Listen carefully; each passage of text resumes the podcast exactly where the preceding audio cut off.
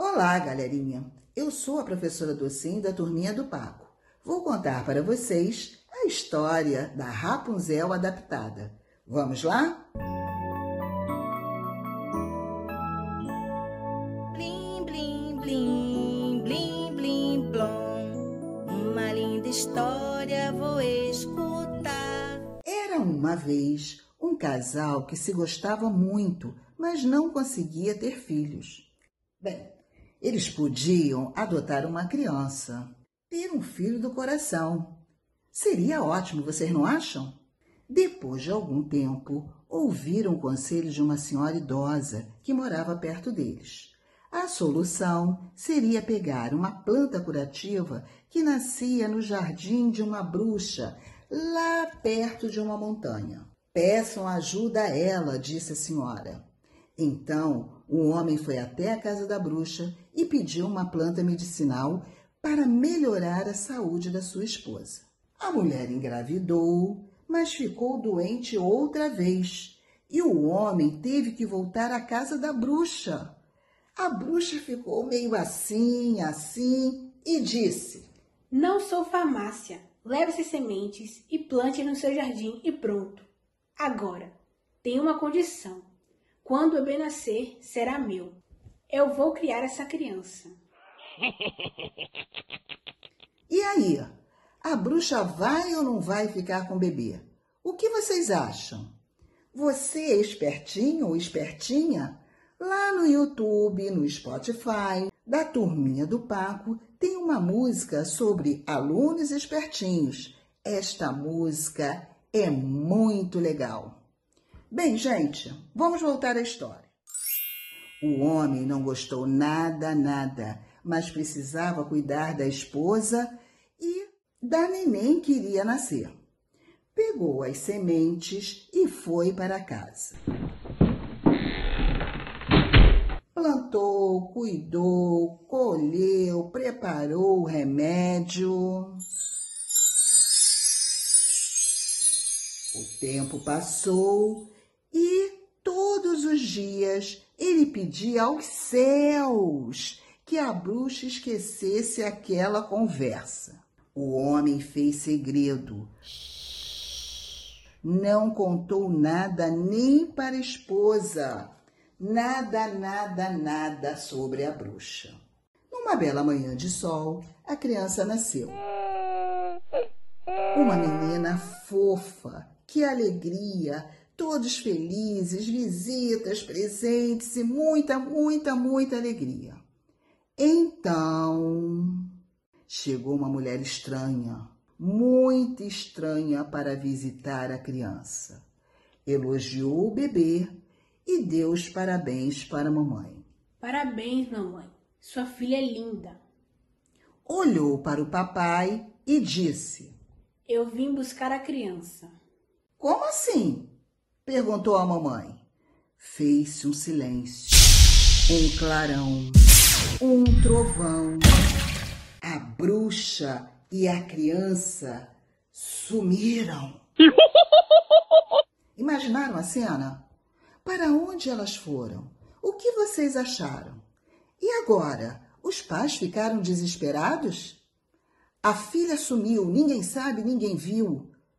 Bem, a menina foi criada pela bruxa na torre de um castelo que não tinha porta. Dá para imaginar? Crianças espertinhas, só uma janela lá no alto. Era por ali que a bruxa entrava e saía. Quando a criança era pequena, a bruxa utilizava uma escada enorme. A menina nunca saiu do castelo.